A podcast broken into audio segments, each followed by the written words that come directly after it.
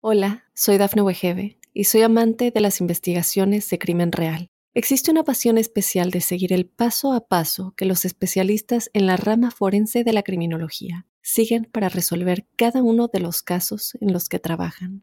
Si tú, como yo, eres una de las personas que encuentran fascinante escuchar este tipo de investigaciones, te invito a escuchar el podcast Trazos Criminales con la experta en perfilación criminal, Laura Quiñones Orquiza en tu plataforma de audio favorita.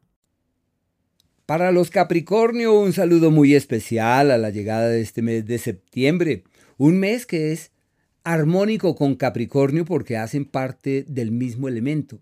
Fíjense que en la astrología existen dos ramales de apreciación. El primero es cuál es ese signo con el que estamos en sintonía, cuál es esa persona con la que vibramos bien y cuál es el periodo del año en el que resonamos de manera impecable.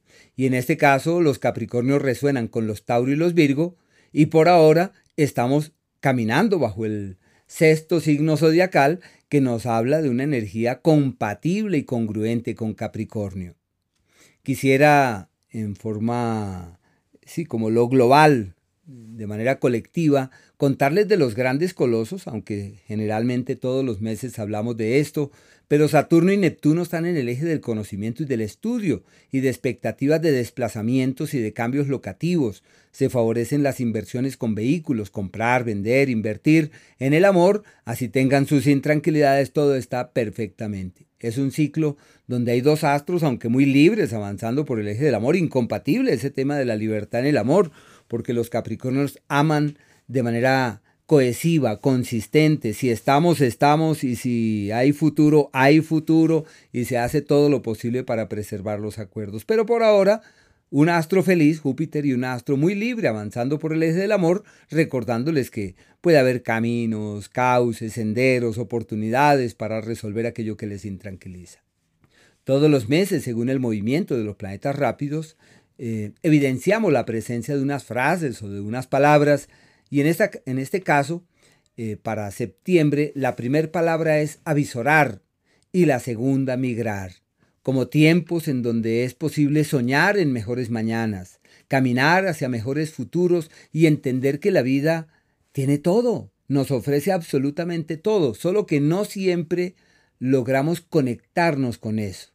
Es este el periodo donde es posible soñar en un mejor mañana y establecer las bases para que el éxito futuro sea una realidad.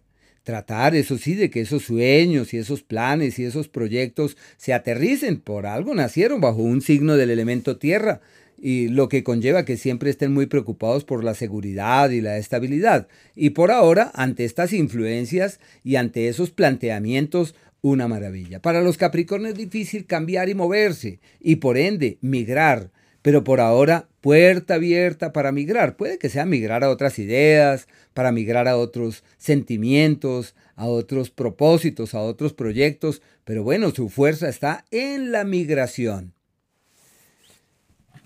El planeta Venus, hablando ahora sí de los planetas rápidos, el planeta Venus está en el eje de la metamorfosis y de la crisis.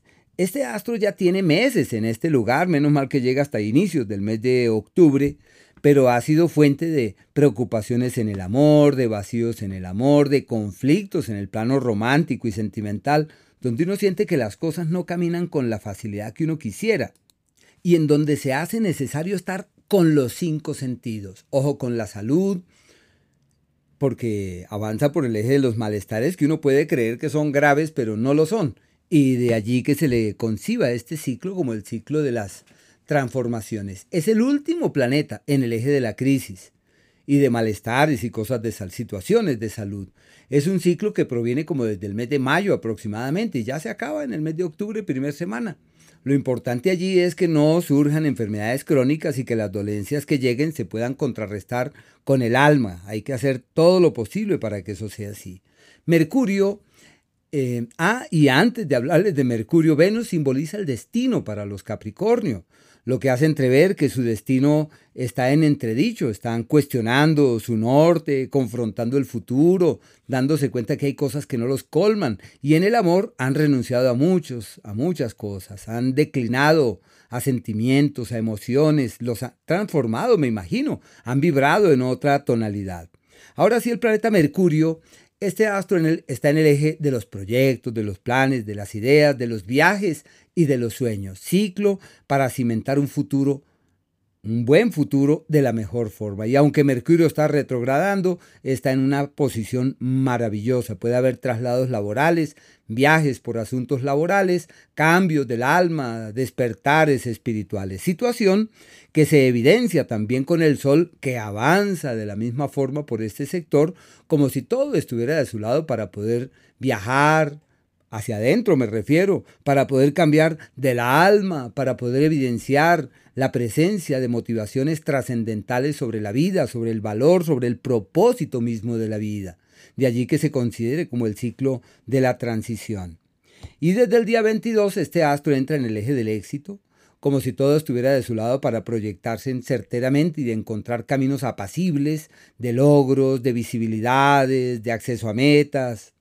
Y el planeta Marte también está en este mismo sector, como si encontraran aliados, ayudas, apoyos, soluciones, beneficios. Es posible que se produzcan eventos o eventualidades de orden familiar que requieran de toda su atención y hay que estar ahí muy atentos de sus seres queridos y de las crisis que tienen o los cambios que se hacen manifiestos en sus vidas para ver cómo se puede colaborar, cómo se puede participar. Quería contarles que hay un par de días que son aquellos en donde todo va como en contravía y en esos días se necesita estar muy pendientes con el único propósito de contrarrestar estas energías. Ese es el día 20 desde las 9 de la mañana, el día 21 y el 22 hasta las 3 de la tarde. Se consideran como los días de los errores, de las equivocaciones y lo mejor es caminar con prudencia. Lo ideal es no tomar nuevos rumbos, sino más bien observar en perspectiva, caminar con dulzura, mientras que el horizonte se torna más claro. Aquellos días de la alquimia, de la magia y de la facultad de transformar hasta lo que no hay, el 10 desde las once y media de la mañana, el 11 y el 12, que son aquellos donde es posible transformar estructuras, reformular la historia y los cambios y los correctivos que se realizan durante ese mes son la clave de los éxitos que se han de tener especialmente para los días 15, 16.